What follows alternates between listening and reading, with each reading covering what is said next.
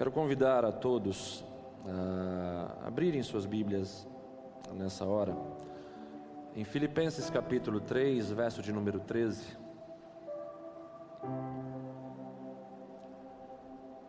À medida que você for achando, ponha-se de pé.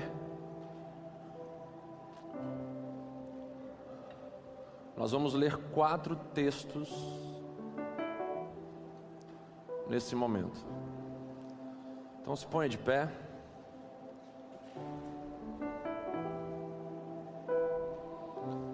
Filipenses capítulo 3, verso de número 13. Porque nos colocamos de pé? Nos colocamos de pé em respeito à leitura pública e coletiva da palavra do Senhor. Filipenses 3, verso de número 13. Palavra do Senhor diz assim: Irmãos, diz o apóstolo Paulo, quanto a mim, não julgo havê-lo alcançado, ou seja, ainda não alcancei a semelhança completa de Cristo Jesus.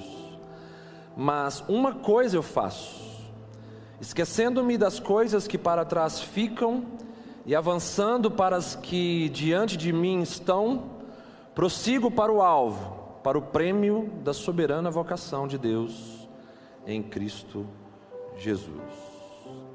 Paulo vai dizer que uma coisa ele faz. Abra sua Bíblia agora em João capítulo 9, Evangelho de João capítulo 9, verso de número 25.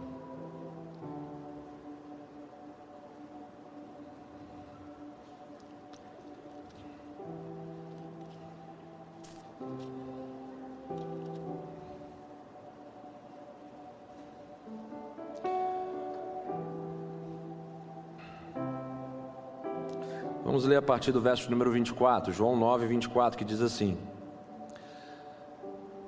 Então chamaram pela segunda vez o homem que fora cego e lhe disseram: Dá glória a Deus, nós sabemos que esse homem, Jesus, ele é pecador.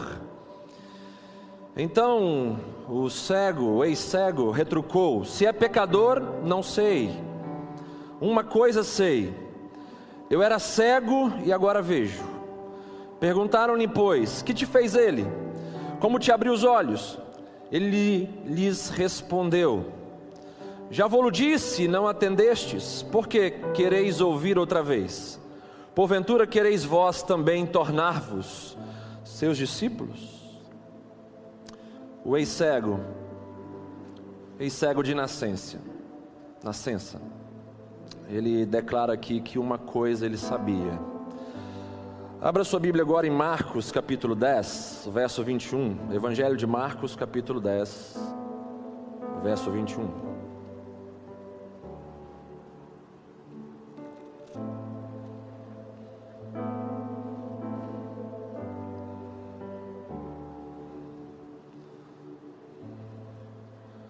Diz o seguinte, a palavra de Deus. E Jesus, fitando, olhando firmemente para o jovem rico, o amou e disse: Só uma coisa te falta. Vai, vende tudo o que tens, dá-o aos pobres e terás um tesouro no céu. Então vem e segue-me. Ele, porém, contrariado com esta palavra, retirou-se triste, porque era dono de muitas propriedades. Aqui nesse texto nós vemos Jesus dizendo para o jovem rico que uma coisa lhe faltava. Agora vamos ler o último texto do Evangelho de Lucas, capítulo 10.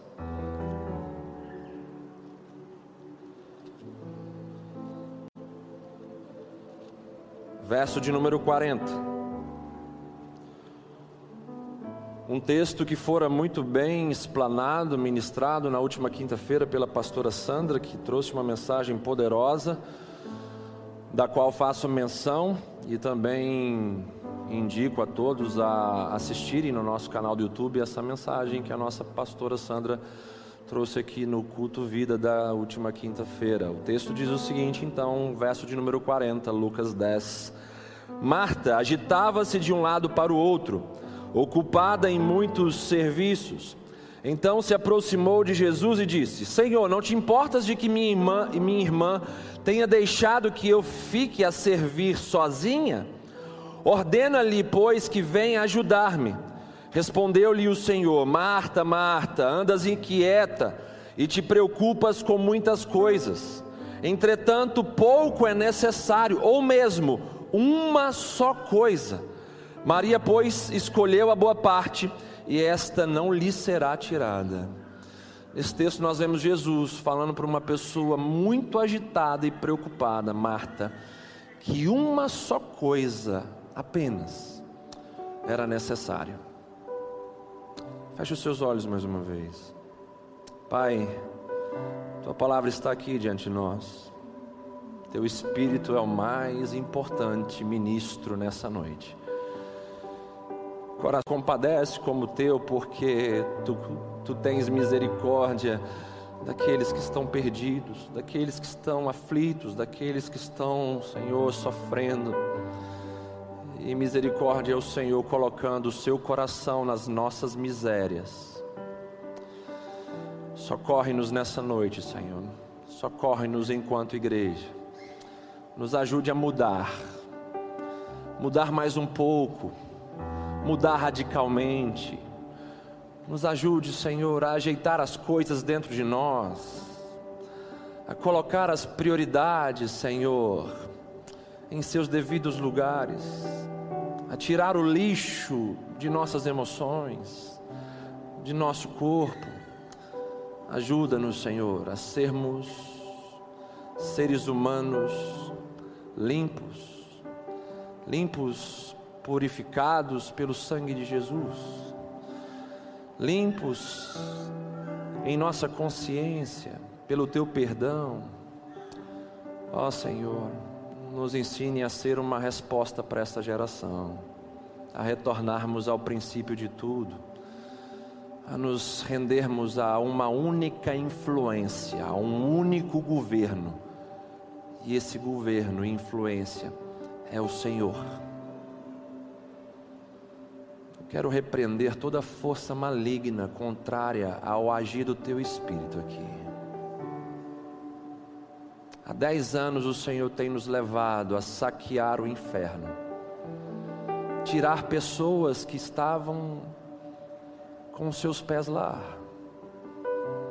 Isso tudo tem nos trazido inúmeras perseguições, que ao invés de nos fazerem reclamar, chorar, e murmurar tem nos feito pessoas melhores. Obrigado, Senhor, porque até mesmo o inimigo trabalha para o nosso bem. Te entronizamos, Senhor. Te entronizamos, te entronizamos. Coloque a sua mão no seu coração nesse momento, enquanto nós adoramos o Senhor. Senhor, formoso.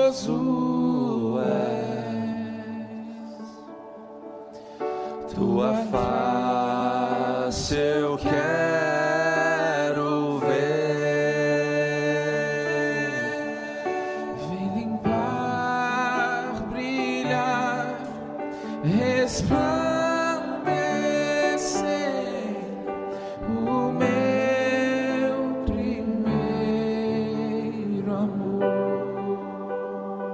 Senhor formoso és, Senhor formoso. Tua face, tua face eu quero ver. Pois quando estás, pois quando estás neste lugar,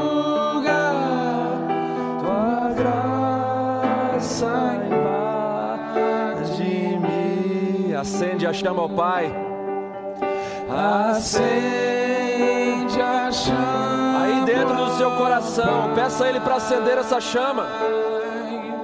Que uma vez brilhou.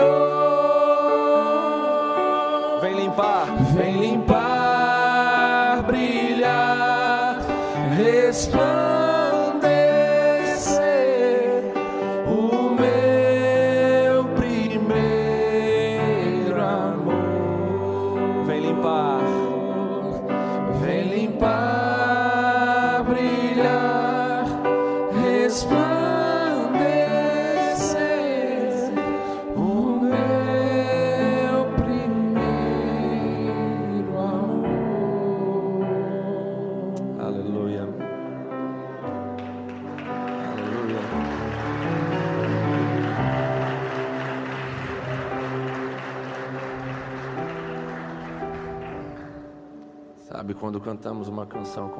A gente precisa se lembrar dos nossos primeiros dias com Jesus.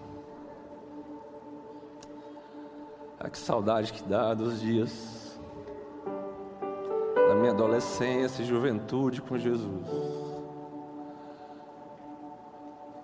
de cada mensagem que eu ouvia, de cada abraço que eu dava, de cada sorriso que eu via na face dos meus irmãos.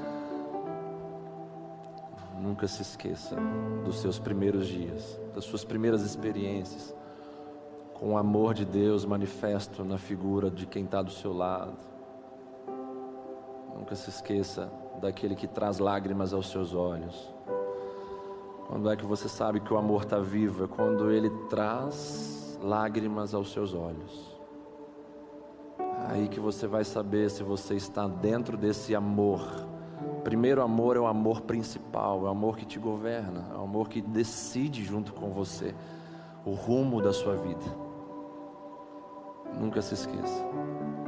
A tarefa de Deus é acender a chama, a minha, a sua é mantê-la acesa. Que Deus te abençoe com essa unção que significa capacitação para se exercer uma tarefa específica. E essa tarefa é manter a chama dele acesa em nossos corações. A chama que queima por ele, a chama que diz respeito a um relacionamento com ele, que essa chama se mantenha acesa em dias tão frios como os nossos irmãos. Que Deus aqueça o seu coração que Ele possa limpar e fazer brilhar e resplandecer o seu primeiro amor. Podeis vos assentar.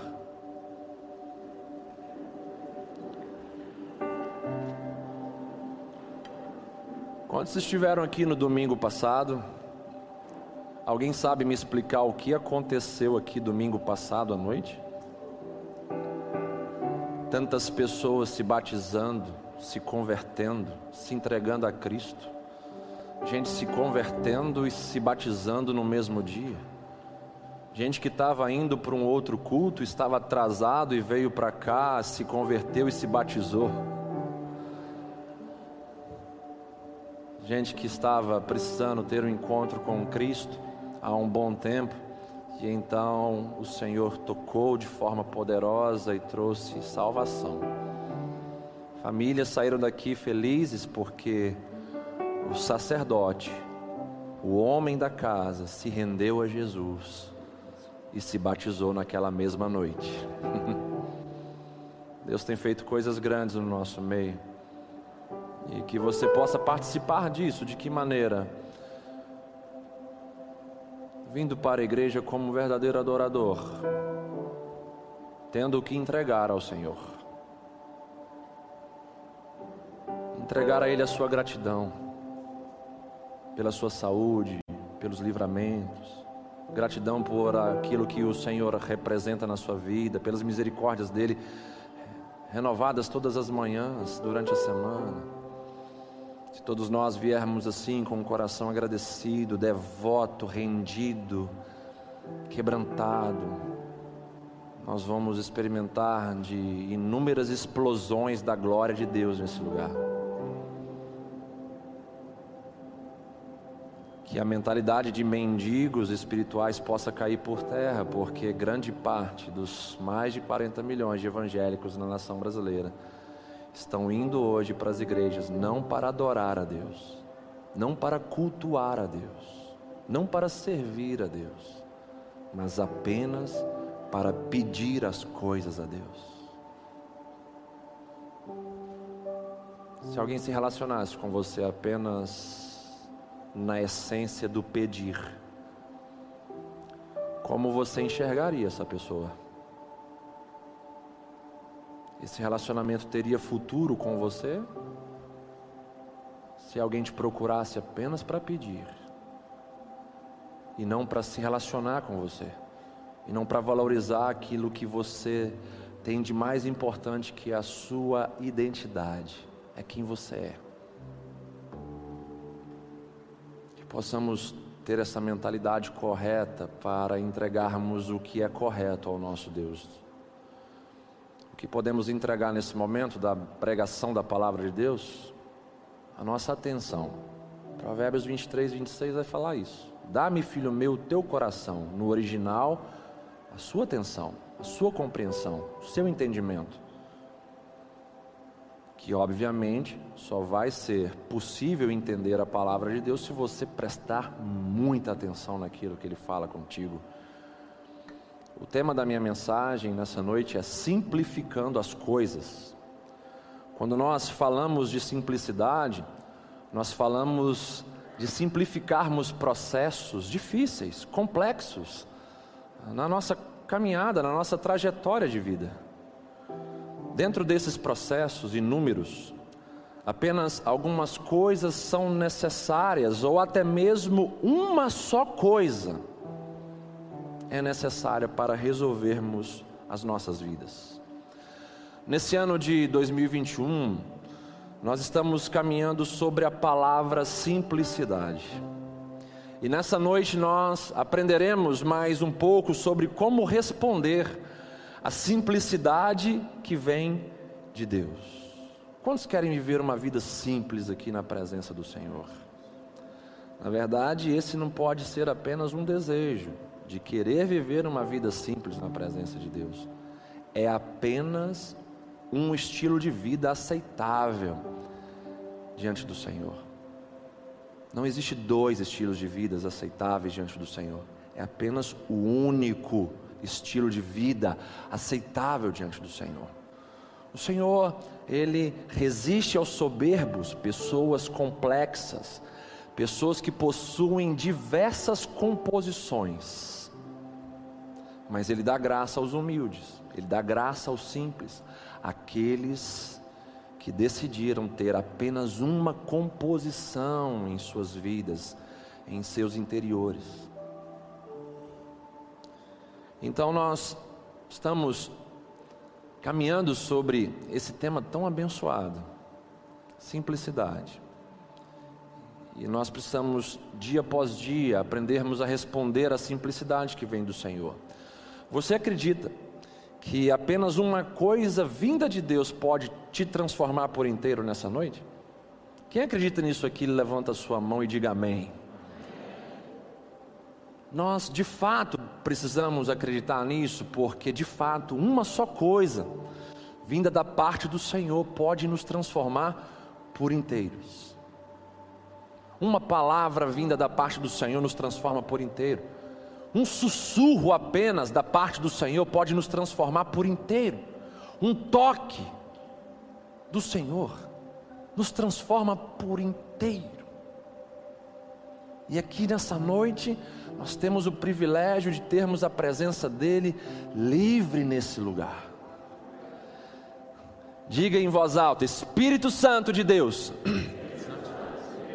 Tu és livre nesse lugar para me transformar e transformar os meus irmãos. Nós estamos aqui para sermos transformados por Deus. A maior característica de uma pessoa que serve a Cristo Jesus, a maior característica de um cristão autêntico é o seu contínuo processo de transformação. Todos os dias há algo novo vindo sobre esse cristão. Todos os dias, mesmo nos erros, mesmo nas trevas, mesmo nas quedas, há crescimento, há maturidade, há aprendizado.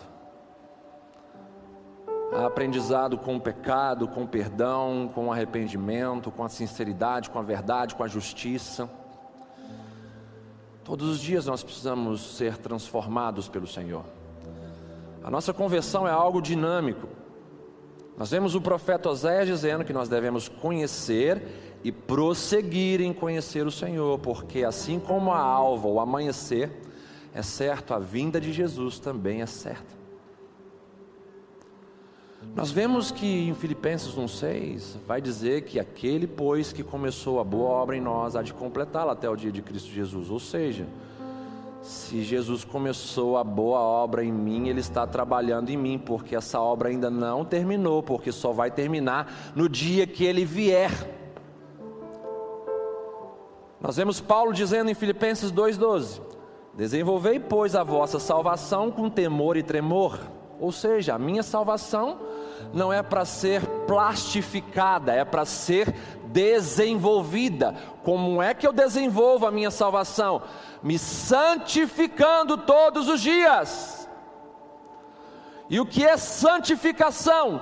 É separação de tudo aquilo que desagrada ao meu Deus.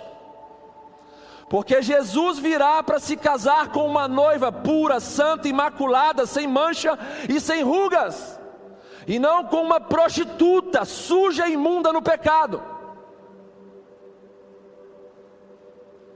Então, quando nós falamos de mudança, quando nós falamos de transformação, não estou me referindo nessa noite a eventos, mas sim a um processo de vida.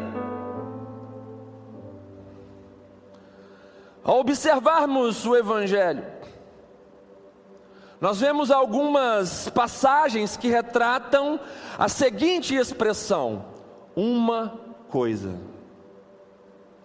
Foram os quatro textos que nós lemos no início dessa mensagem.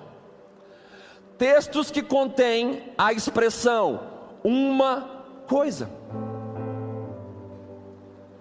E aí você pode estar pensando, pastor, o Senhor está falando sobre mudança, o Senhor está falando sobre transformação, o Senhor está falando sobre santificação, e isso é difícil. Eu vou te provar nessa noite que o Evangelho é puro e simples. E que seguir a Deus não é complexo, não é complicado. Basta você prestar atenção nas lições que Ele nos dará a respeito de uma só coisa. É sobre essas expressões que nós iremos caminhar nessa noite, focando no alvo simplicidade. O primeiro texto que nós lemos de Filipenses 3, verso de número 13. A expressão contida nesse texto é: uma coisa faço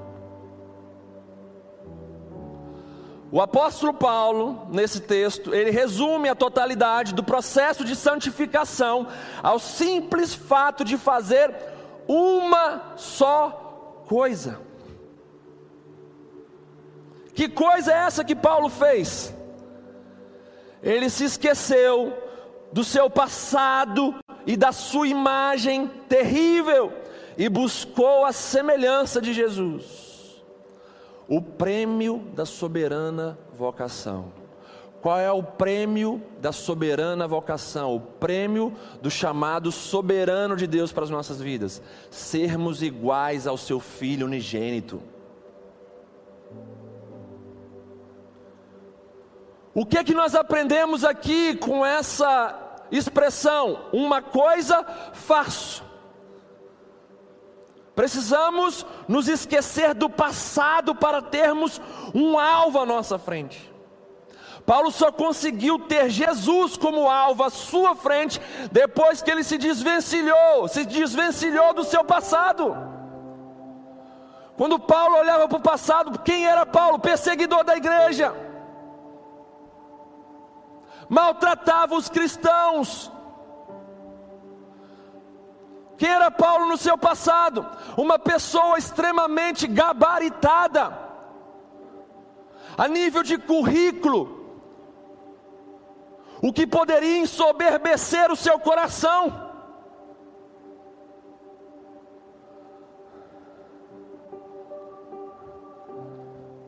Precisamos nos esquecer do passado,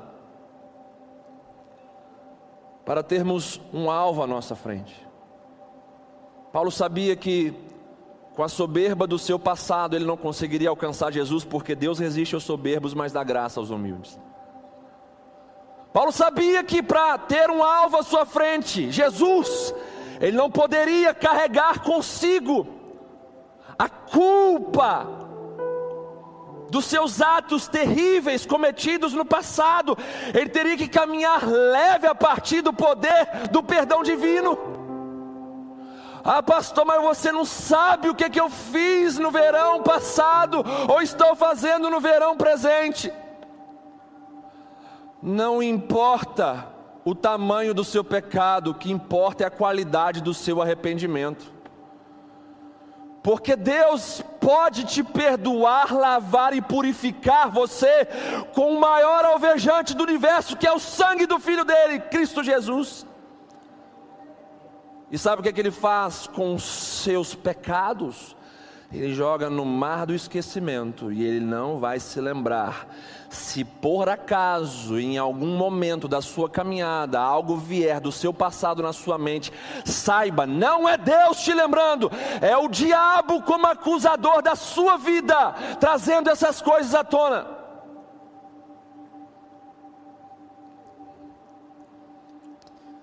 Precisamos nos esquecer do nosso passado para termos um alvo à nossa frente. Precisamos nos esquecer do nosso passado para abdicarmos das glórias do passado e deixar de insistir nas coisas que nós fazíamos antes. Tem gente que não consegue deixar o passado no passado porque vive pescando no lago imundo das suas atitudes das suas condutas, coisas que cometia antes de Jesus e não ficaram para trás depois de Jesus. E aí o passado nunca sai de você. E aí se o passado não sair de você, você não consegue ter um alvo à sua frente, você não consegue viver de maneira leve e saudável viver a verdadeira liberdade. Que para muitos liberdade é fazer o que eu quero, quando liberdade aos olhos da palavra de Deus, sobre a ótica divina, é fazer o que nós devemos fazer.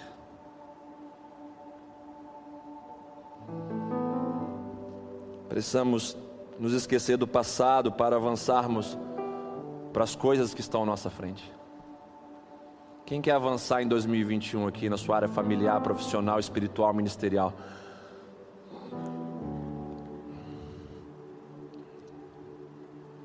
Hoje está se promovendo um tipo de evangelho estranho, o evangelho do coach,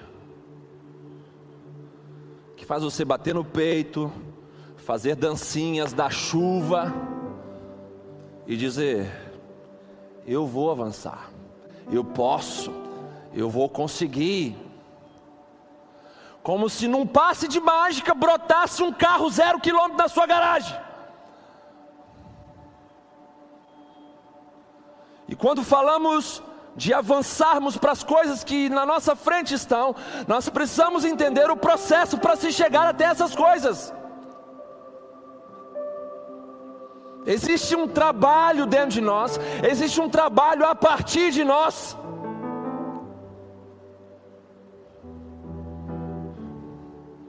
A nova vida em Cristo coloca coisas sublimes à nossa frente, coisas novas todos os dias.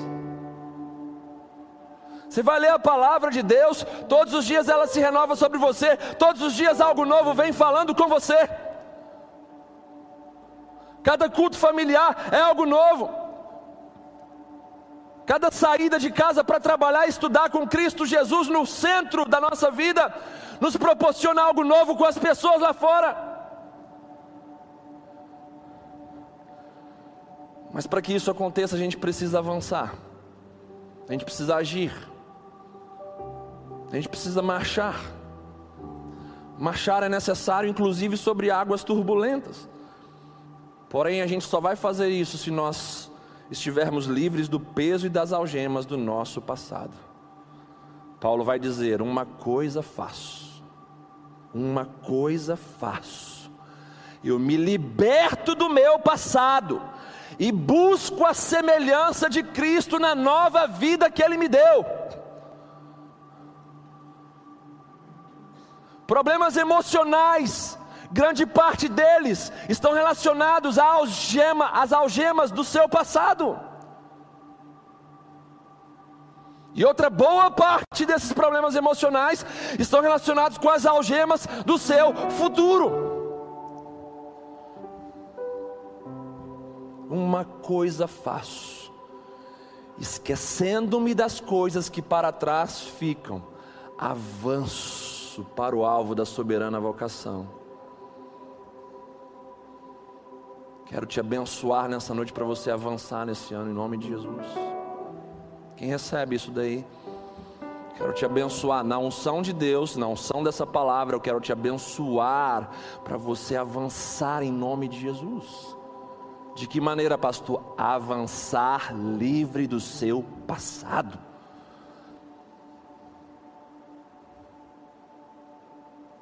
Paulo vai dizer em outro texto, em 2 Coríntios 5,17: E assim, se alguém está em Cristo, é nova criatura, as coisas antigas já passaram, e eis que se fizeram novas, as coisas antigas foram ressignificadas, e agora são novas para mim, porque significam, sabe o que?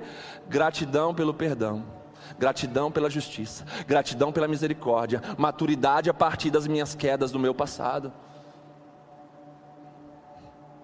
Isaías 43, o profeta Isaías vai dizer algo lindo para mim, para você nessa noite. Para quê? Para nos impulsionar a fazer como Paulo. Uma coisa faço: esqueço do meu passado e avanço para o alvo que é Cristo. O texto vai dizer: Não vos lembreis das coisas passadas, nem considereis as antigas.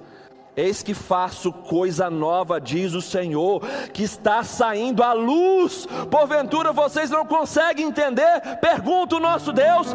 Eis que porei um caminho no deserto, num lugar seco, e rios em lugares isolados.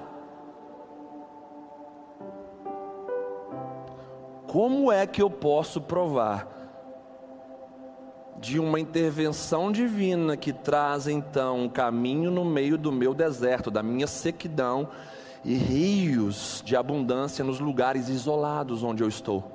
Como é que eu faço para provar isso? Se esqueça das coisas do seu passado. Não vos lembreis das coisas passadas, nem considere as antigas no seu passado depois de Cristo mora uma figura poderosa chamada perdão e graça. Quem crê nisso aí? Quem se alegra com isso? No seu passado, em Cristo Jesus, mora essa figura que se funde uma na outra: perdão e graça.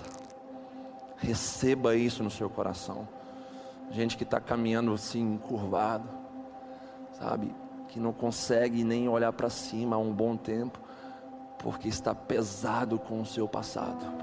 Há alguém nessa noite que é mais poderoso do que a sua dor, do que o seu fardo, e Ele pode te perdoar, tirar o seu fardo e colocar sobre você. Um jugo leve, suave, para te conduzir não jugo para te machucar, maltratar, mas para te conduzir no caminho dele. Nós vemos Jesus dizendo em Lucas 9,62: Ninguém que tendo posto a mão no arado, olha para trás, é apto para o reino de Deus. Ou seja, se você colocou a mão na obra de Deus, no caminho de Deus, nos propósitos de Deus, se você ficar olhando para trás, você não está preparado para o reino de Deus, para ser governado inteiramente pelo Senhor nosso Deus. Isso pode comprometer a sua eternidade. E Paulo vai dizer em 1 Coríntios 13, 11: Quando eu era menino, falava como menino, sentia como menino, pensava como menino, mas quando cheguei a ser homem, desisti das coisas próprias de menino. Ou seja, vamos parar de ficar lembrando das coisas de menino, das coisas da ingenuidade, da nossa fé, da nossa crença, da nossa conduta. Vamos parar de ficar lembrando dessas coisas. Em Cristo Jesus, nós somos emancipados espiritualmente.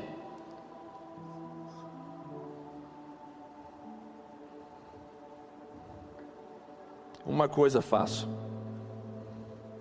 Feche os seus olhos, todos fechem os seus olhos.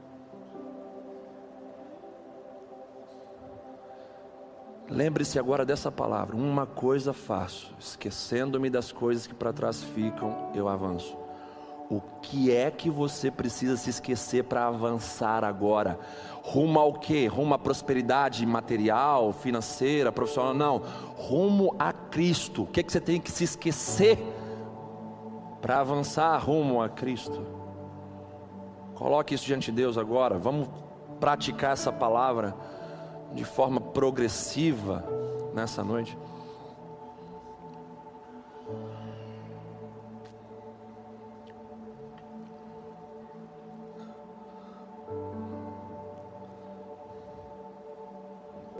Ajuda-nos, Senhor, ajuda-nos, ajuda-nos, Espírito Santo de Deus, para que possamos sair daqui transformados de fato. Ajuda-nos a esquecer o passado. Ajuda-nos a avançar rumo ao alvo que é a semelhança de Jesus, a falar como Jesus, pensar como Jesus, viver, ter atitudes conforme a de Jesus, descrita na Sua palavra, meu Deus. Em nome dele nós oramos. Amém e amém. Caminhando aqui nessa mensagem, vimos a primeira coisa que simplifica a nossa vida Primeira coisa que simplifica a nossa vida é nos esquecer do passado e avançar rumo ao alvo que é Cristo Jesus. Agora veremos a segunda coisa, baseada em João 9, verso de número 25. O ex-cego de nascença, ele vai dizer: Uma coisa sei uma coisa sei. O ex-cego de nascença, ele resumiu todo o seu recente cristianismo no simples fato de saber uma só coisa. Ele resumiu a sua aliança com Jesus, o seu cristianismo, ele resumiu a sua fé cristã no simples fato de saber uma só coisa. Paulo resumiu o processo de santificação dele em uma só coisa: esquecer-se do passado e, e caminhar rumo ao alvo que é Cristo. Agora, esse ex-cego de nascença, ele resume o seu recente, tinha acabado ali de ter a, ali a sua vivência com Cristo. Ele resume a sua vida cristã no simples fato de saber uma só coisa. O que é que ele sabia? Que ele era cego e agora enxergava através de uma experiência pessoal com Jesus Cristo. É isso que ele sabia. Eu era cego, mas agora eu vejo, porque eu tive uma experiência pessoal com Cristo Jesus. O que é que esse cego ensina para nós? Preste atenção, por favor. Esse cego ensina para gente que o que importa é termos uma experiência pessoal com Jesus e não experiências religiosas com tarefas religiosas, com emoções, sentimentalismos.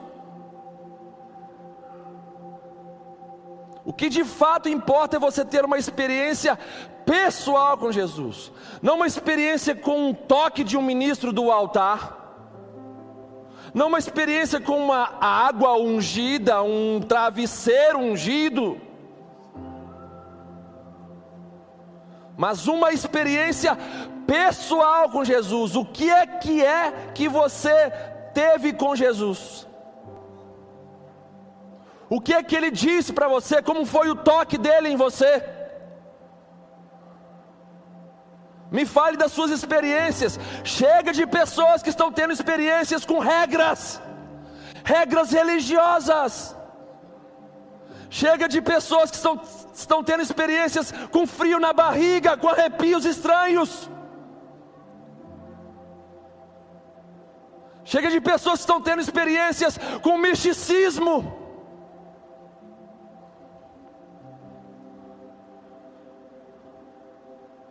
Com imagens que parecem ser sobrenaturais.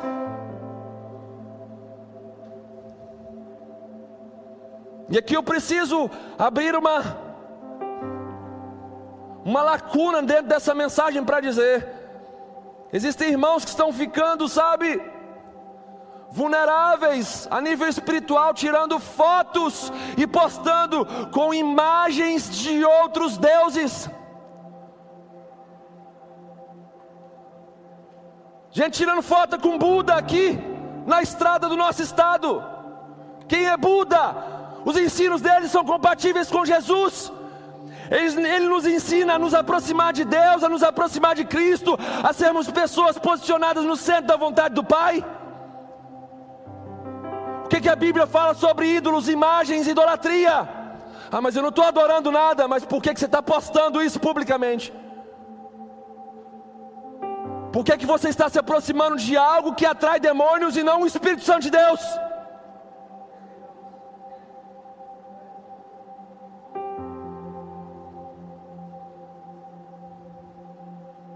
Se você for um cristão de verdade, se arrependa nessa noite e tire essas fotos das suas redes sociais.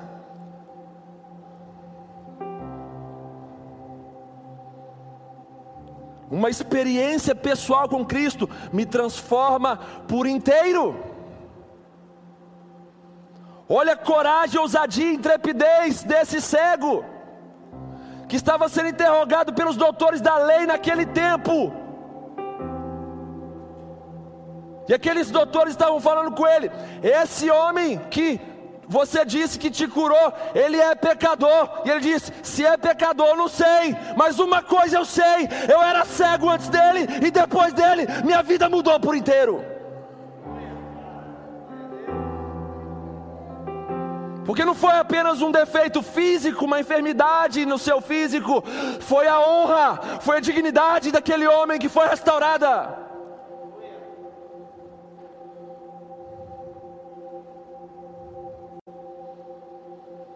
O que o encontro real com Jesus nos proporciona. Entendam isso, gente. O que é que o encontro real com Jesus nos proporciona? O que não proporcionou a Carla Pérez. O que não proporcionou a Gretchen, o que não proporcionou a Marcelinho Carioca, o que não proporcionou para esse monte de celebridade que se diz ser evangélica, mas não tem nenhum tipo de rastro de cruz na sua vida, de renúncia, de morte para si mesmo, de nova vida, de novas atitudes, novas posturas. O que por outro lado podemos ver na figura do nosso irmão Rodolfo Abrantes, líder da maior banda de rock em seu tempo. O rock nessa nação, segundo muitos especialistas, pode ser dividido em antes de Raimundos e depois de Raimundos. E ele tem um encontro pessoal com Jesus. E o que acontece? Ele larga a maior banda de rock desse país na sua época porque as músicas que cantava não estavam glorificando a Deus, não estavam levando pessoas a se encontrarem com Deus, estavam levando jovens a se drogarem, a se prostituírem, a se matarem.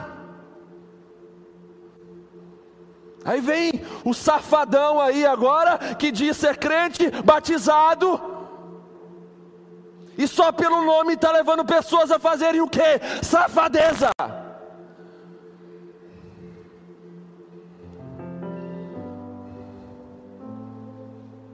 Cristianismo é esse que não custa nada? Que cristianismo é esse que não custa a nossa fama? Que não custa o nosso nome?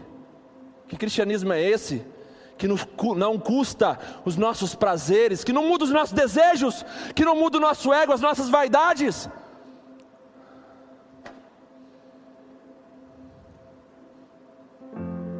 Quem está me entendendo aqui, meus irmãos? Vivemos hoje na pior geração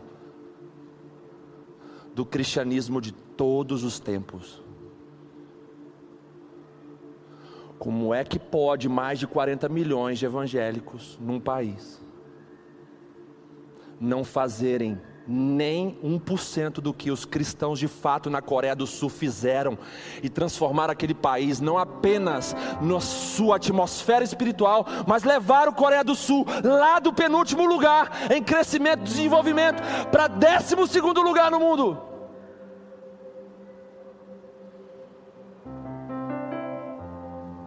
Que geração de cristãos é esse?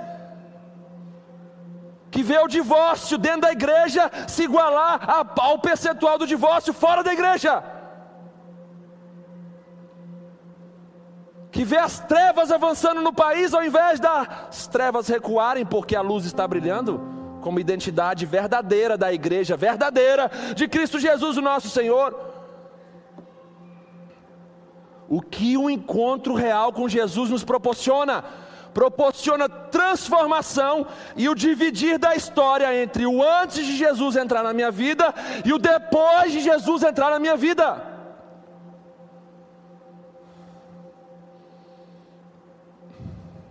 Quem éramos antes de Cristo? Quem somos depois de Cristo entrar em nossas vidas? Se de fato Ele entrou. O que mudou em nós? As palavras? Os pensamentos,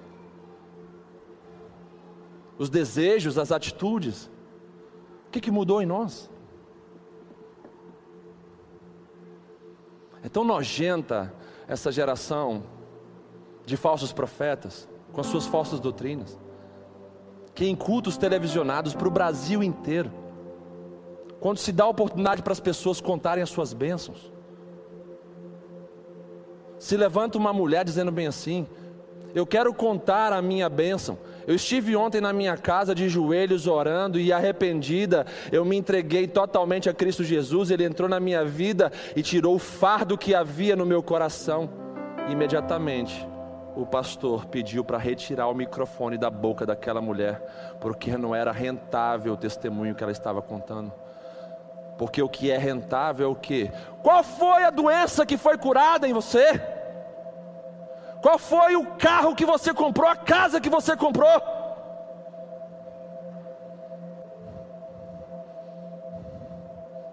Terrível coisa cair nas mãos do Deus vivo. E nós, como ministros do Evangelho de Cristo Jesus, se a gente não alertar o povo que está caindo do penhasco, a gente vai ser cobrado duramente quando estivermos face a face diante do Senhor. Tome muito cuidado com esse evangelho que não te custa nada, que só passa a mão no seu ego, que só faz um coach na sua vaidade. Se não mudamos e não continuamos mudando, então nós não sabemos de nada a respeito de Jesus e o nosso cristianismo é uma farsa. Estou plenamente, certo, diz o apóstolo Paulo, de que aquele que começou a boa obra em vós há de completá-la até o dia de Cristo Jesus. Então vamos entender: quem é que começa a boa obra em nós quando nós de fato temos uma experiência pessoal e salvífica com Jesus? O próprio Cristo, através do seu Espírito Santo. Se Ele começa a obra em nós, é obrigatório ter mudança dentro dessa obra. Se é Cristo que começou a obra em nós, é obrigatório, é natural termos mudança em nossas vidas.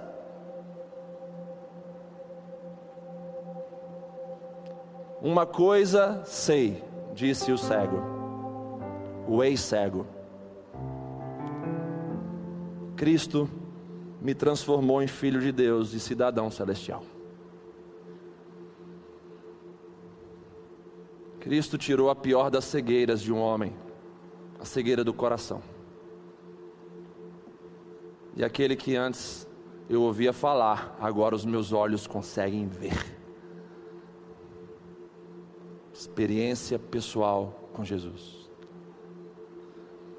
Aí eu vou falar mais uma coisa aqui.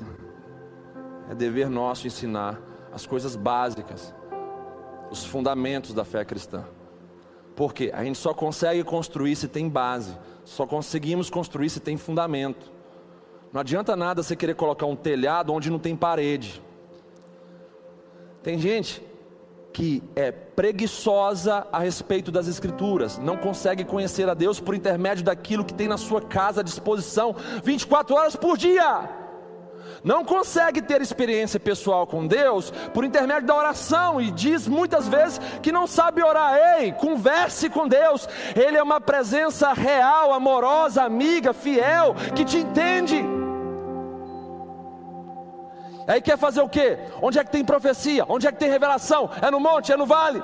É na casa daquela irmã do coque lá que traz revelação para todo mundo? Então, ao invés de ter a revelação das Escrituras Sagradas, busca a revelação nessas coisas.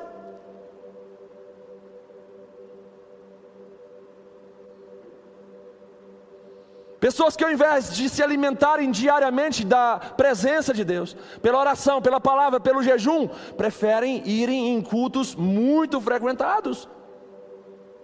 Porque aqui tem uma coisa diferente, então vou lá tomar um pouco daquele suco com óleo de unção que pingaram lá dentro, e isso vai fazer uma mágica dentro de mim, e eu vou ficar forte espiritualmente para vencer o capeta e os seus demônios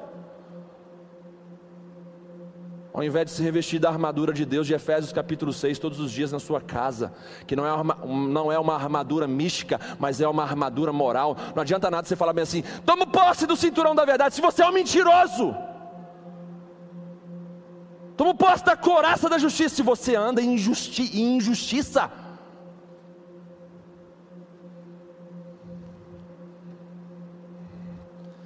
Precisamos ter experiências pessoais com Jesus. Ele anseia por ter isso com a gente. Relacionamento. E sabe o que é melhor dentro de tudo isso que eu estou falando? Ele é Manuel, Deus conosco. O que, que isso significa, pastor? Que Deus está conosco agora. Ele está perto de você perto da sua voz, perto do grito da sua alma, do grito da sua dor, Ele está perto de você. Ele quer ter relacionamento com você.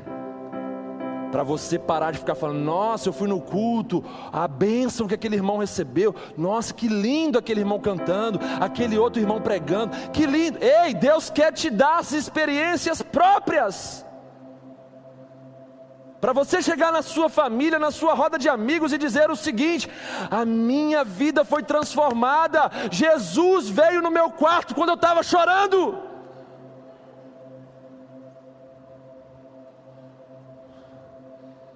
Eu senti o toque dele.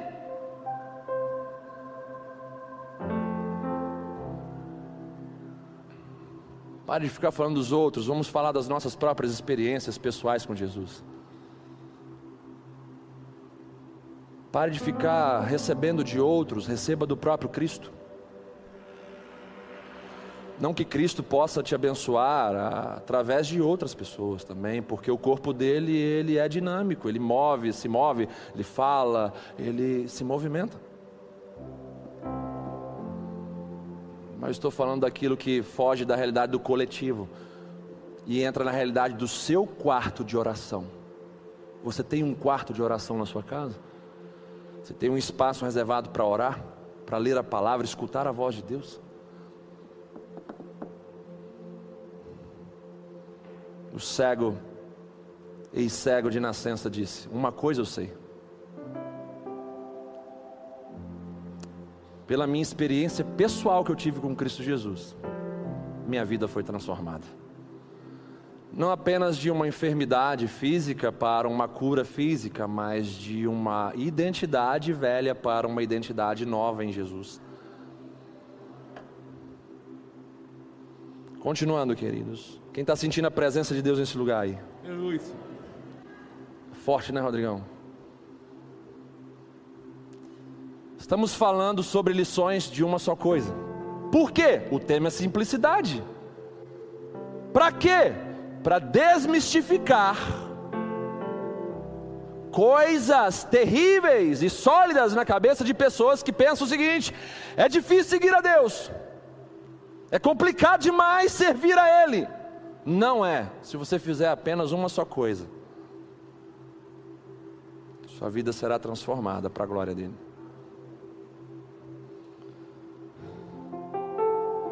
Terceira coisa que a gente vai compartilhar nesse momento é a partir do texto de Marcos capítulo 10 que nós lemos, a experiência do jovem rico com Jesus.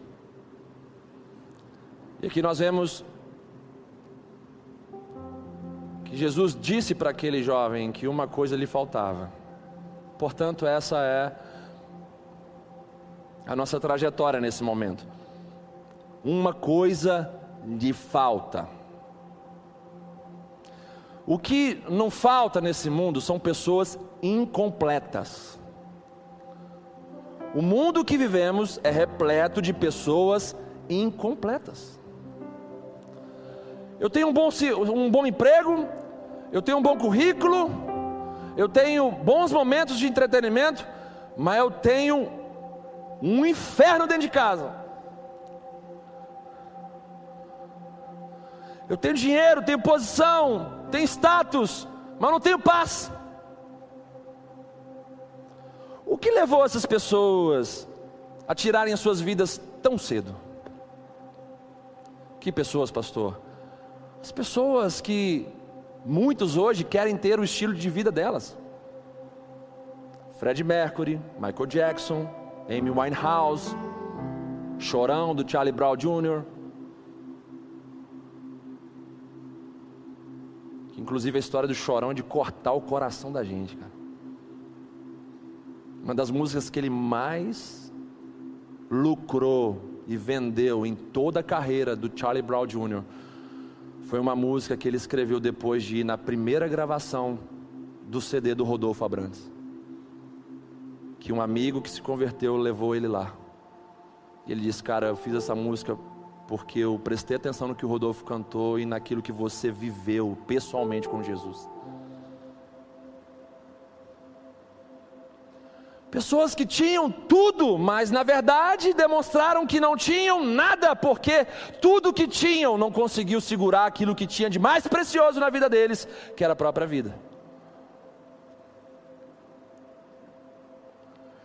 Jesus se encontra com uma dessas pessoas. O jovem rico representa aqueles que diante de Jesus saem piores do que entraram. Então não tem essa realidade de você entrar no lugar onde Jesus está presente e sair da mesma forma. Você vai sair daqui ou melhor por obedecê-lo, ou pior por rejeitar a palavra e a vontade dele.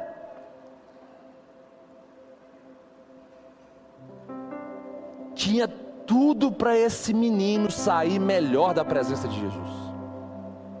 Ele tinha uma boa educação, ele sabia dos mandamentos, Ele teve sede pela pessoa certa, ele buscou a pessoa certa, mas ele saiu pior. Porque o texto vai dizer que contrariado, contrariado, enraivecido, por não ter ouvido aquilo que ele queria ouvir. Por isso que ao invés de me entristecer, eu fico feliz quando sai gente daqui com raiva de mim.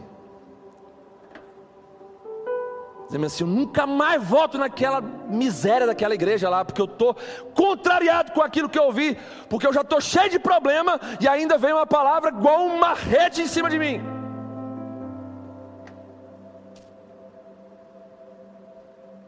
Sabia que para extrair aquilo que nós consideramos como suco, sumo, é necessário apertar? Sabia que a maior forma de manifestarmos amor por aqueles que são próximos a gente é falando a verdade com elas? É confrontando? Deus ama, Deus corrige a quem Ele ama. O que pela teologia da prosperidade foi invertido. Deus enriquece a quem Ele ama. Mentira, falsa doutrina. Deus pode enriquecer um homem e uma mulher sim, como um pai responsável pode dar aquilo que ele achar melhor para um filho. Se o filho tiver condição de receber um carro que não vai fazer besteira, não vai mudar a identidade, não vai ficar fazendo bagunça, o pai pode dar um carro para o filho, se ele tiver maturidade para isso.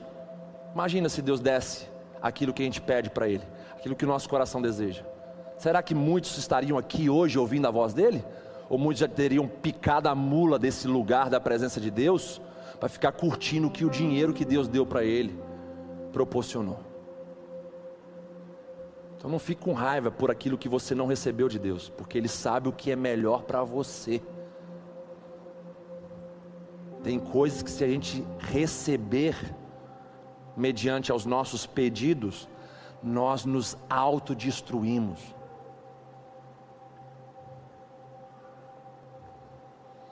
Diante então desse cenário, o jovem rico procura Jesus com algo que estava apavorando o seu coração, e eu sei que tem gente que entrou nessas portas aqui hoje com o mesmo apavoramento interior desse jovem. Qual é o apavoramento? Eu não tenho certeza da minha salvação, eu não tenho convicção para onde eu vou na eternidade. O jovem rico procurou Jesus com isso queimando dentro dele. Eu preciso resolver o meu problema com a eternidade, porque toda vez que eu vou no velório, toda vez que eu vejo gente morrendo, toda vez que eu vejo uma doença se levantando, eu penso na minha morte e para onde eu vou. E pensa numa situação terrível de você administrar a pressão da eternidade. Para onde você vai se hoje for o seu último dia? Por isso que é bom a gente falar dessas coisas. Muitas vezes os cantores gospel, corrompidos pela fama, dinheiro, posição e status, não cantam o que deveria cantar e Deus levanta as pedras, gente de fora, para cantar, como o U2, a maior banda do planeta, que canta Where the streets have no name, onde as ruas não têm nome e desperta o desejo das pessoas de buscarem o céu.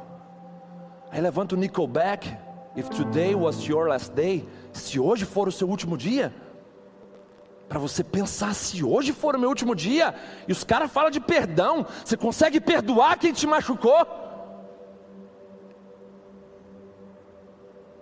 Aí levanta o Coldplay para cantar Paradise,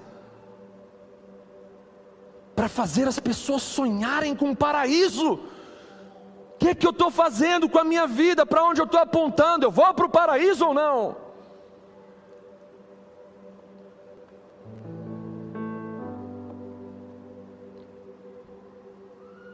Jesus estava diante desse cara, que estava com um vazio enorme na sua alma.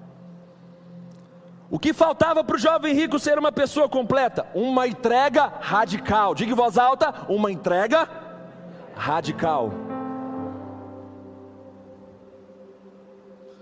O que faltava para aquele moço ser uma pessoa completa era uma entrega radical. E o que significa essa entrega radical?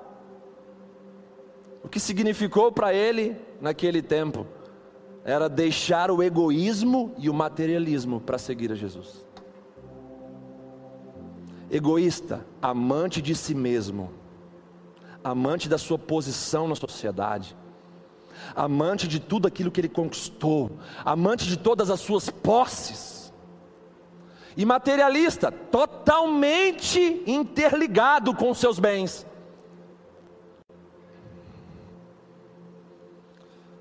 Para esse jovem lhe faltava uma entrega que lhe custasse o tesouro do seu coração, pois onde está o seu tesouro, ali estará também o seu coração.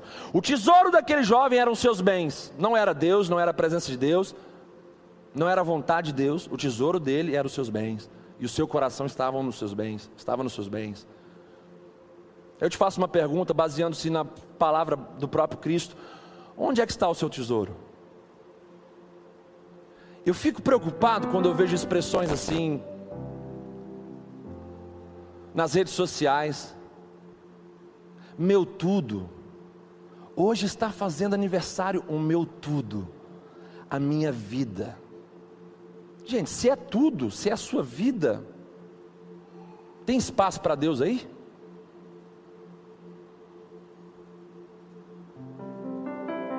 As redes sociais deram voz a pessoas que estavam doentes, que só estão colocando as suas doenças para fora. Você vê de tudo um pouco. Você vê o egoísmo, o materialismo, gente que se orgulha de postar as coisas que compra para mostrar para os outros. E sem um pingo de discernimento, está levantando uma legião de invejosos que estão querendo o mesmo que você tem, que estão atraindo orações feiticeiras, macumbeiras para a sua vida, para te derrotar, te destruir. Lugar de gente doente, já viu postagem assim? Feliz aniversário para mim. Misericórdia. O que que essa pessoa está querendo? Feliz aniversário para mim, dá um sorriso. Que as pessoas deem parabéns para ele. Ou seja, eu sou carente, eu preciso ser massageado em meu ego. Me parabenizem. Não é isso, doutora Cláudia, que a gente aprende lá no curso de psicanálise? Tantas doenças que se levantam. Esse jovem rico era uma pessoa doente pelo egoísmo, pelo materialismo, pelo narcisismo. Jesus então faz uma proposta radical para ele. Jesus fez uma proposta radical para aquele jovem, assim como o médico faria uma proposta radical para um paciente cancerígeno. Se um médico abre um paciente cancerígeno e vê ali 100 células, se desse para contar assim, a olho nu, 100 células cancerígenas. E se ele dissesse para você, eu vou tirar 59, o que, que você faria, falaria para ele? Você está louco, doutor. Se ficar 41 aí, esse trem vai se multiplicar, vai me comer como bicho. Tira tudo. O que, que um bom médico tem que fazer? Uma proposta radical para você. Eu falo porque eu tive câncer. E o meu médico me fez uma proposta radical. Ele disse: a gente precisa fazer a cirurgia amanhã e retirar esse tumor que já está há muito tempo aí dentro de você. O que, que Jesus falou para aquele jovem? Vai e vende tudo e dá para os pobres. Por quê? O câncer daquele jovem eram os seus bens vai e vende tudo. Não pode ficar nada daquilo que você está idolatrando na sua vida. Não pode ficar nada daquilo que você está adorando, daquilo que você está preso. Se desvencilhe totalmente disso. Jesus fez uma proposta radical que só poderia ser respondida à altura por uma entrega radical. Só que ele não quis fazer essa entrega radical. Eu faço uma pergunta, baseando-se naquilo que Jesus falou para o jovem rico para vocês nessa noite. O que lhe falta hoje para ser uma pessoa completa? E o que é uma pessoa completa? Uma pessoa que se relaciona de maneira saudável com o terreno e de maneira saudável com o eterno. Que tem uma boa relação com Deus e responde através das suas atitudes e testemunho aqui nessa terra, das suas escolhas e decisões, baseando-se na sua relação com Deus, com o eterno. O que você precisa entregar hoje para ser uma pessoa sem fissuras, sem brechas, tem gente que recebe bênção de Deus assim, sabe? Através desse ambiente, mas está cheio de fissura, cheio de brecha, que no primeiro programa de televisão que assiste ao chegar em casa, que não glorifica a Deus, cheio de palavrão, cheio de coisa ruim, já perde tudo. É como se pegasse a semente e botasse no vaso em casa e desse descarga. Porque a semente da palavra de Deus é para ser colocada em um lugar propício para o seu crescimento, e não em lugares hostis Sai das portas para fora, já começa a conversar piada para lá e para cá, e a cabeça foge, daqui a pouco está desejando aquilo que não é agradável a Deus, aí a palavra de Deus some. É o que? O terreno à beira do caminho que a palavra fala. Que a semente cai à beira do caminho e as aves representando-se, que representam os demônios, vêm, pega e rouba essa semente. Não deixe os urubus do inferno, e me desculpem os flamenguistas miseráveis, Não deixe os demônios roubarem essa semente. Quem está me entendendo aqui, diga amém. Não estou podendo falar muito de Flamengo, meu Cruzeiro está miséria.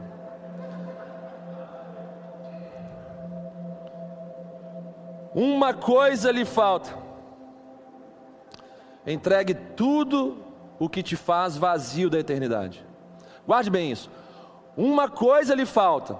A essência do que Jesus estava falando para aquele jovem era essa. Uma coisa te falta, jovem. Entregue tudo o que te deixa vazio da eternidade.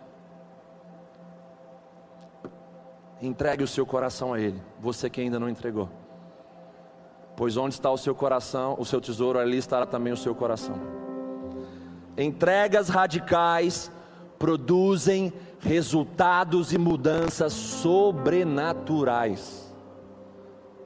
Entregas radicais a Deus produzem resultados e mudanças sobrenaturais.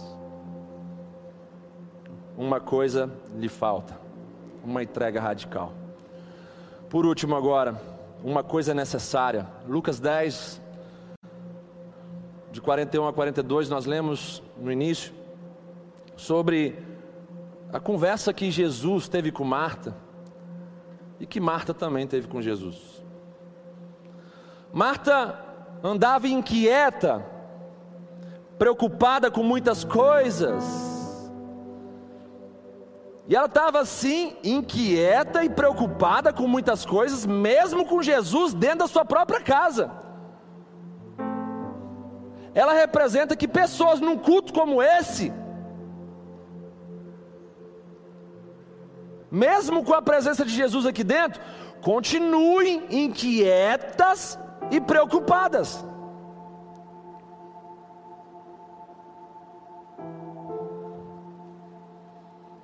Porém, mesmo fazendo tantas coisas, a única coisa necessária para Marta naquele momento era fazer como sua irmã Maria, parar com tudo, silenciar as vozes se assentar aos pés de Jesus e ouvir os seus ensinamentos. É o que Maria estava fazendo, assentada aos pés de Jesus e ouvindo os seus ensinamentos. Isso não é o tempo de você ficar pensando no lanche daqui a pouco, na conta daqui a pouco, no boleto de amanhã. Esse é o momento de você pensar no que Jesus está falando com você, de você se acalmar, se assentar, sabe? Se assentar, ficar tranquilo e ouvir o que Jesus está te ensinando. Quem está ouvindo o que Jesus está ensinando aqui nessa noite, gente? De verdade mesmo. É calar todas as vozes, todo o agito, toda a preocupação e prestar atenção no que Jesus está falando, porque somente um sussurro da parte dele pode mudar toda a sua história, toda a sua vida. Ah, se eu ficasse contando testemunhos aqui sobre isso, a gente ficaria a noite inteira.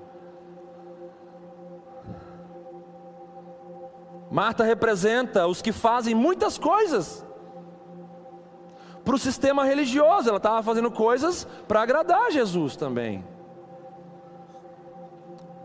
mas ela era carente de Jesus e da paz que ele poderia oferecer a ela. Marta representa os ativistas, os que acham que vão ganhar a aprovação de Deus naquilo que fazem e não naquilo que são. Marta representa os que acham espirituais apenas as tarefas físicas e braçais. Ah, é espiritual quem está entregando os envelopes de dízimo. É espiritual quem está pregando, quem está louvando na frente. É espiritual quem distribui a cesta para os necessitados. E ela estava brigando, achando que a irmã dela era preguiçosa e sem vergonha. E ela estava falando: ordena-lhe Jesus, pois que ela venha me ajudar aqui. Quem pensa Maria que é? Essas mulheres que fazem, quem pensa que é essa fulana? Estava brava com a irmã, dizendo bem assim: Isso não é espiritual, isso não é agradar a Jesus. Ficar sentada aos pés dele, ouvindo o que ele está falando, esse negócio aí é, é coisa de gente à toa.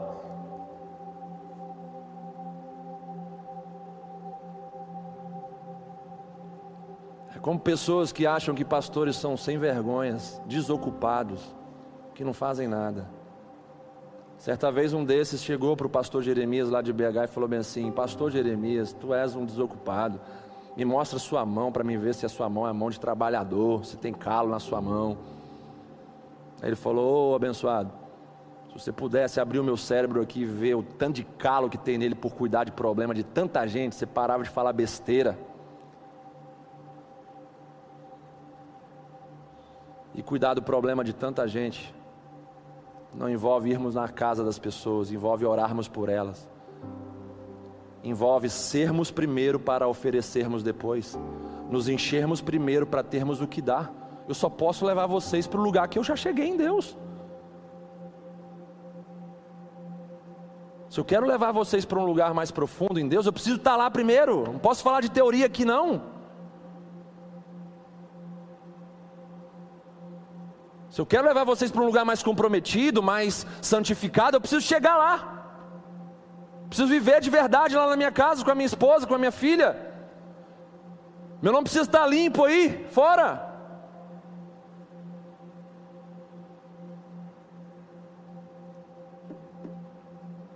Guarde isso no seu coração. Deus não nos chamou para fazermos as coisas para Ele como prioridade, mas sim nos chamou para nos relacionarmos com Ele como prioridade. Quem entende isso aí, dá um glória a Deus no seu lugar.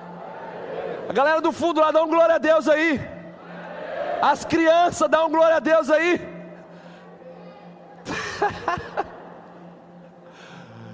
Quem está amando as crianças com a gente aí, gente? Aplauda o Senhor pelas crianças aí, ó.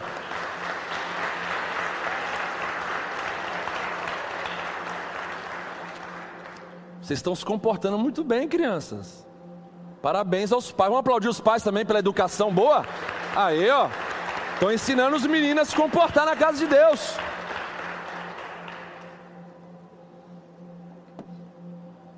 Deus não nos chamou para fazermos as coisas para Ele como prioridade. Ah, como isso cura pessoas que estão no ativismo. Mas sim para nos relacionarmos com Ele como prioridade. Entenda uma coisa: Jesus foi preparado 30 anos para atuar três. João Batista foi preparado 18 anos para atuar um ano e oito meses.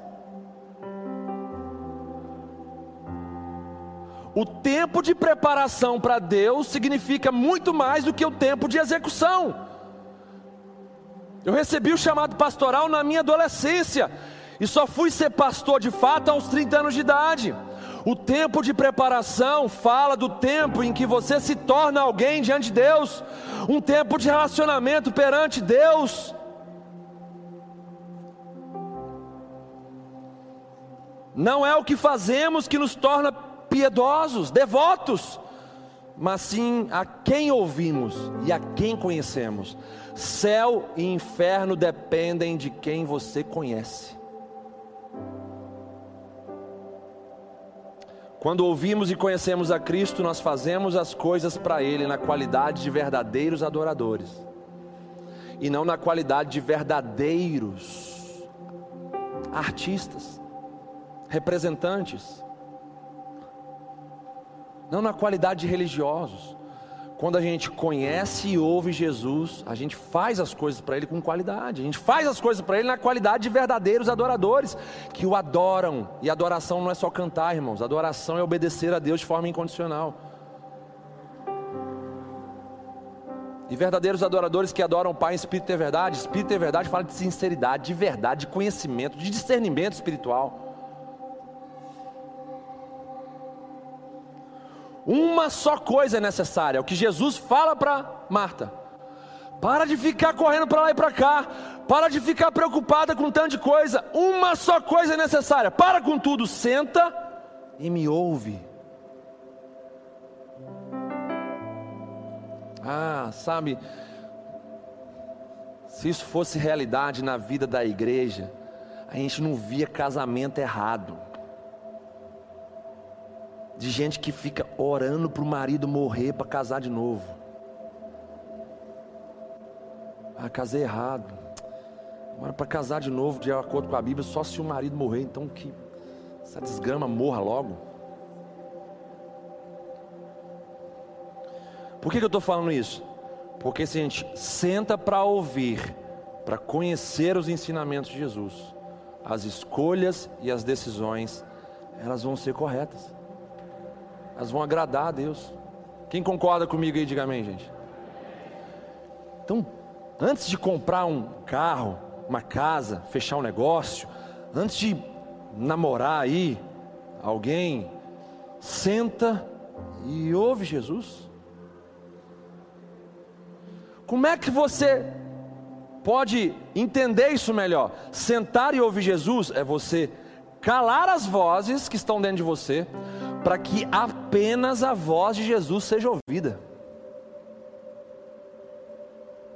É quando você abre a palavra, não vai entender de forma misturada. Quando vem num culto como esse, a mensagem chega, chega ao seu coração, não vai chegar de forma corrompida porque você está calando as vozes estranhas dentro de você, os desejos estranhos dentro de você, e aí vai ser audível e compreensível a voz do Senhor Jesus. Uma só coisa é necessária: cultivarmos uma relação pessoal e piedosa com Cristo Jesus. Encerrando essa mensagem dessa noite. Tá gostoso aqui, né, gente? Hoje, né? Amém, gente? Fechando então aqui, trazendo novamente à tona aquilo que nós construímos como entendimento até então. Faça uma coisa em direção a Deus nessa noite. Todo fechamento de mensagem deve ser provocativa. Provocar o que, pastor? Provocar uma reação em você. Porque o que muda a minha vida é aquilo que eu ouço, compreendo e faço como resposta. E o que eu quero te dizer nessa noite, no tom provocativo, no bom sentido, é, faça uma coisa em direção a Deus nessa noite. Faça uma coisa em direção a Deus nessa noite. Não saia daqui sem fazer uma coisa em direção a Deus. Nós demos aqui quatro conselhos bíblicos, mas o Espírito Santo de Deus é tão fera, é tão, sabe, poderoso, sábio, que ele pode ter te levado a outras áreas que você precisa fazer uma coisa que agrade a Deus e mude a sua vida. Simplifique as coisas na sua vida. Não diga que servir a Deus e obedecê-lo é complicado. Então, só para relembrar, Deixe o passado no passado. Tenha uma experiência pessoal com Cristo. Ainda hoje. Se não teve aí nesse culto, no seu momento de oração, chegue em casa e priorize a relação com Jesus. É melhor dormir hoje abastecido ainda mais com a palavra de Deus, com louvor, adoração que agrade a Ele, do que cheio de imundície que essa mídia está passando mídia comprada, corrupta, que pega tudo o que quer e bota no embrulho dela para satisfazer os seus desejos podres. Ainda tem gente que come dessa verdadeira desgraça. Simplifique as coisas na sua vida. Deixe o passado no passado. Tenha uma experiência pessoal com Jesus. Faça hoje uma entrega radical. O que o jovem rico não fez. Faça hoje essa entrega radical. Dê o tesouro do seu coração para Jesus. O governo, o volante, e fala: Eu não consigo dirigir a minha vida. Eu só quebro a cara nas minhas escolhas e decisões. Dirija para mim, por favor. Assuma o controle da minha vida, Jesus e cultive uma relação piedosa, humilde com Jesus, como, Mar, como Maria cultivou. Pois uma só coisa é necessária: se assentar de forma humilde, piedosa e ouvir os ensinamentos de Jesus. O ouvir é o chamar de Deus para o povo, povo de Israel. É o ouvir e obedecer. É o ouvir, guardar e obedecer. Feche os seus olhos aí no seu lugar, em nome de Jesus. Que coisa você vai fazer em direção a Deus nessa noite que vai mudar a sua vida hoje? Que coisa é essa? Que coisa é essa que você vai fazer hoje? Quem está em casa também. Que coisa é essa que você vai fazer, meu amigo, amiga, irmão, irmã? Em direção a Deus, em direção à vontade de Deus, que vai agradar a Deus e vai transformar a sua vida. O que, é que você vai fazer hoje? Que coisa é essa? Fala para Deus, feche os seus olhos. Tenha a sua experiência pessoal com Jesus. Não espere alguém da plataforma ir até você, botar a mão na sua cabeça e mudar a sua vida, não. O que muda a sua vida é a sua relação pessoal com Jesus. O que a gente faz aqui é ativar pessoas, é abençoar pessoas para avançar rumo a essa relação com Cristo. Faça isso agora no seu lugar. Que coisa é essa que você vai fazer que vai mudar a sua vida, vai mudar a sua família, vai mudar a sua relação com o pecado, vai mudar a sua relação com o dinheiro, vai mudar a sua relação com o mundo? Que coisa é essa que você vai fazer? Que vai trazer algo novo para o seu coração? Que coisa é essa? Fale para Deus agora no seu lugar. Mas uma coisa eu faço, esqueço que ficou para trás.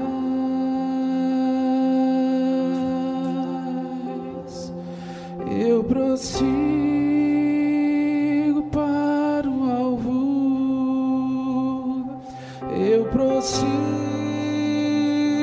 para o alvo. Minhas mãos estão no arado, eu não vou olhar. Eu prossigo para o alvo. Eu prossigo para o alvo. Eu prossigo para o alvo. Minhas mãos estão no arado, eu não vou olhar atrás. Eu prossigo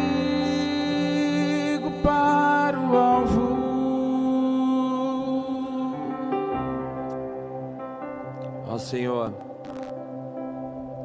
nos ajude nessa noite a sairmos daqui transformados por Ti. Nos ajude a deixar o passado no passado, ter uma experiência pessoal contigo, a fazer uma entrega radical,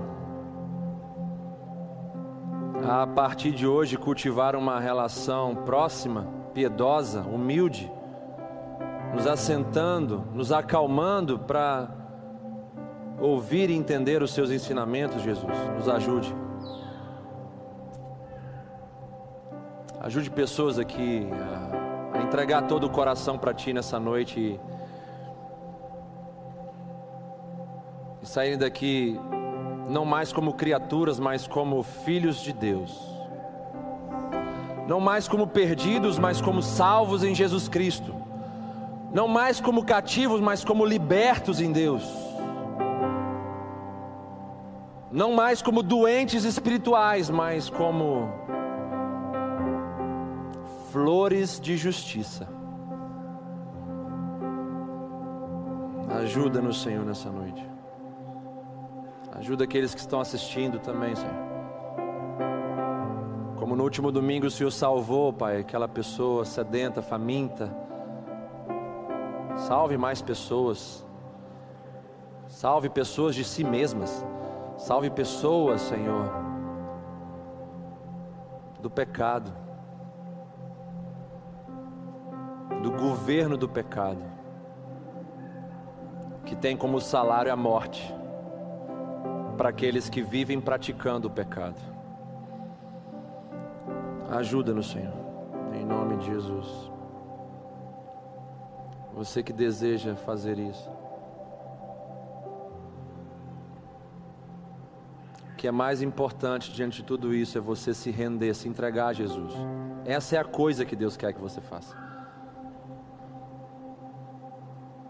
Não adianta você deixar o passado no passado se Jesus não for o seu Senhor, o seu Salvador.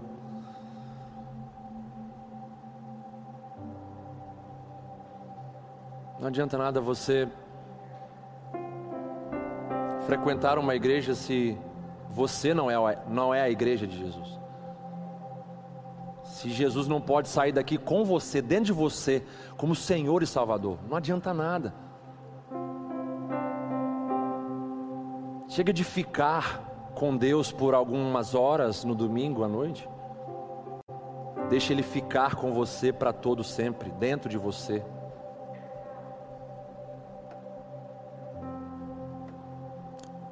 Pessoas que estão extremamente necessitadas de fazer isso hoje.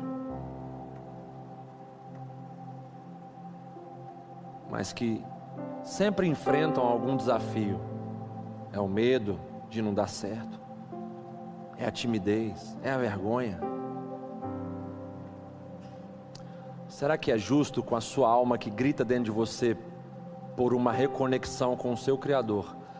Será que é justo você deixar esses sentimentos tão mesquinhos impedirem você de realizar a sua maior necessidade, de alcançar o suprimento da sua maior necessidade? Isso não é justo, não é honesto com você. A Bíblia fala: se ouvirdes hoje a voz do Senhor, não endureçais o vosso coração. Não endureça o seu coração. Libere o seu coração para voar para Deus. E não se preocupe. Você não está sozinho, sozinha. Nós queremos te ajudar nesse momento. Mesmo assentado, você que deseja fazer isso, essa entrega. Talvez uma volta. Talvez você já caminhou assim no corpo de Cristo, recebendo do cabeça que é Cristo a nutrição. E você se desviou, você se afastou, você se esfriou, você perdeu seu primeiro amor, você secou, você se sujou lá fora. Mas hoje algo grita dentro de você pedindo mudança, pedindo transformação. E é hoje o seu dia, porque amanhã você não pode afirmar, nem eu, nem ninguém, que vai ter outra oportunidade. É hoje o seu dia. Você que deseja fazer isso. Isso. Vem, meu amigo. Aleluia.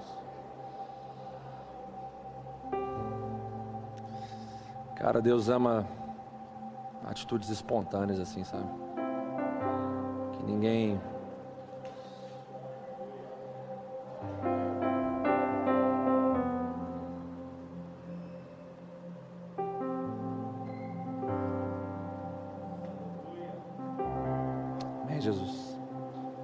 lindo demais, cara.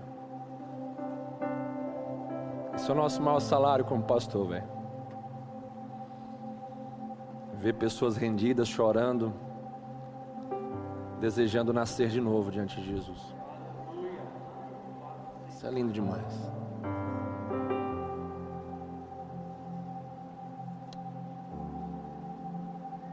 Eu peço a Deus que nunca me deixe secar em meus olhos, em minhas lágrimas diante de pessoas assim.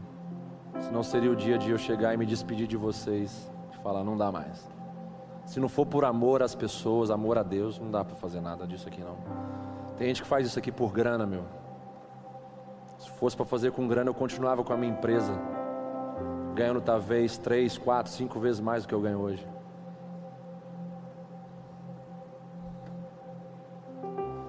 Tem mais alguém que deseja fazer isso? Levante a sua mão onde você está ou faça como eles, vem aqui à frente. O que que te impede? O que que te impede de fazer isso? Faça isso, sai do seu lugar, vem cá. Existem moças aqui que me ouvem que estão intoxicadas com o mundo. com coisas fúteis, precisam se libertar e só Jesus vai te libertar. Não há nada que um remédio faça por você. Amém, querida. Amém.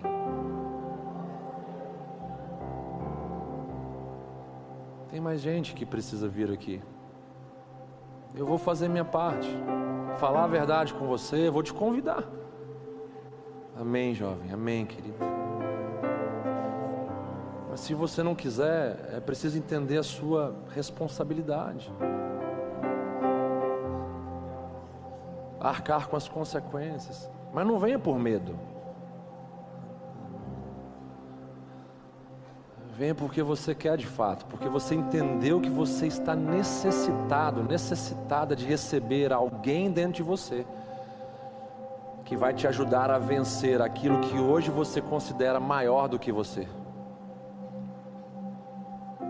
Tiver mais alguém, sai do seu lugar, vem aqui em nome de Jesus.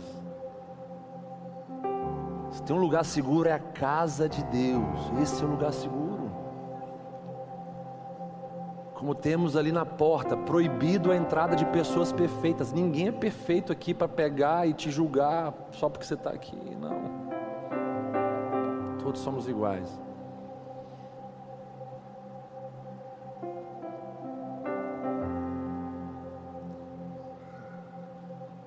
Existem homens aqui nesse lugar que estão sentindo hoje uma culpa terrível pelo destino e direção da sua família. Isso está te matando por dentro porque você não abre o seu coração para ninguém, você não abre para sua esposa, você não abre para ninguém. Você está morrendo progressivamente. Você está se candidatando a ter um câncer em breve.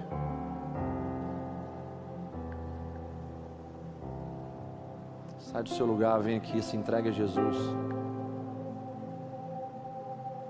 Talvez essa pessoa esteja em casa também. Vem para cá em nome de Jesus. Sua família precisa de luz. Se você estiver nas trevas, você não vai conseguir dar luz para ninguém. Se coloque de pé, igreja, todos. E vamos fazer um exercício para ninguém se distrair estendam todas as suas mãos para essas pessoas. Por quê, pastor? Uma oração direcionada para quem precisa receber. Deseje o melhor de Deus para essas pessoas. O que é o melhor de Deus? Uma nova vida. Deseje uma nova vida em sua oração agora. Comece a orar junto comigo, em nome de Jesus. Vamos ser fortes como igreja nessa hora, em nome de Jesus. Vamos ser ativos, juntos, em unidade como igreja, sem ninguém distrair nesse momento. Em nome de Jesus. Ó Deus, um só toque do Senhor, Pai. Um só toque. Um só toque. Um só toque transforma tudo. Toca, Senhor. Tu és o fogo consumidor Consome, Senhor, consome tudo aquilo que precisa ser consumido agora. Consome, Senhor, aquece essas entranhas, Senhor, esses ossos. Consome, Senhor, todo pensamento de derrota. Consome, Senhor. Tira esse coração, Senhor, de pedra, coloca um coração de carne sensível Senhor, que responde ao Senhor, Pai, em nome de Jesus. Em nome de Jesus, toca, Senhor. Toca, Senhor. A palavra entrou que venha o seu toque poderoso, Senhor. Transforma esse coração. Transforma esse coração. Transforma esse coração, Pai. Traz a verdade, Senhor, que liberta.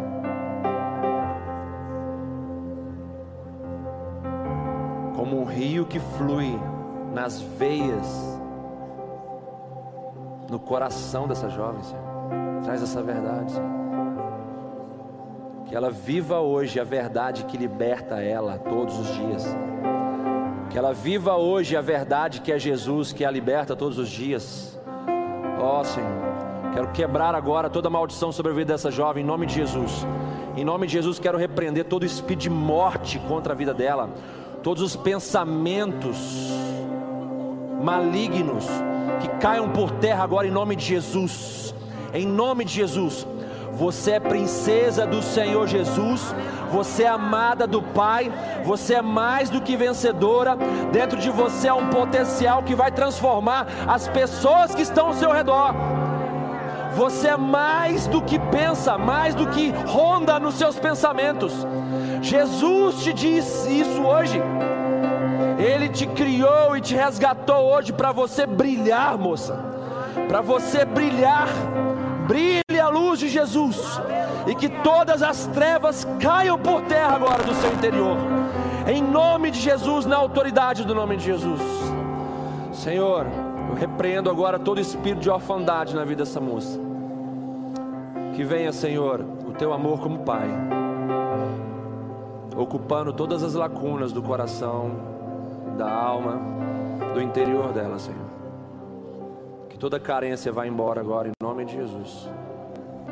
Que venha sobre ela, Senhor, o teu amor que envolve, o teu amor que preenche, o teu amor que ressignifica as dores, os sofrimentos dela. Que venha agora, Senhor, sopro do seu espírito, sopro do seu espírito. Batiza ela com seu espírito agora, Senhor.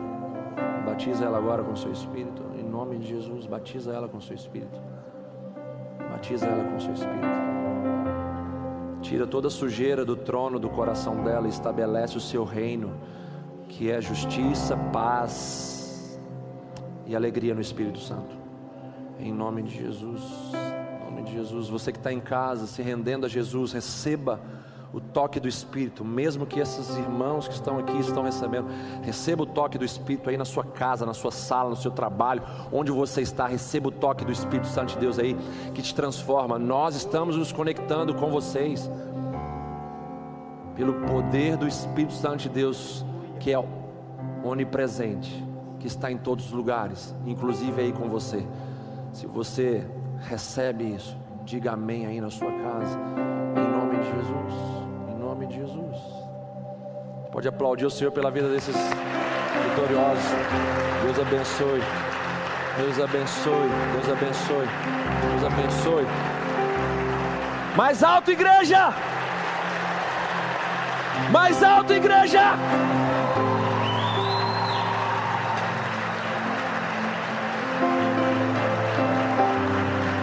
Deus abençoe.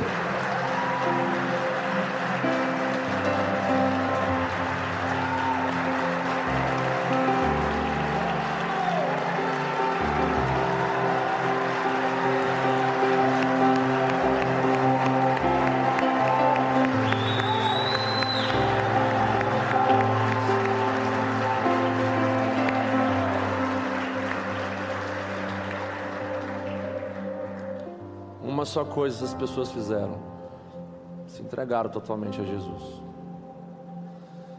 Uma coisa você que orou aí pode ter feito, que pode ter transformado sua vida para sempre. Seja responsável com a sua entrega, com a sua decisão, com a sua escolha que você fez aí. E cultive isso das portas para fora. A verdadeira vida é vivida das portas para fora.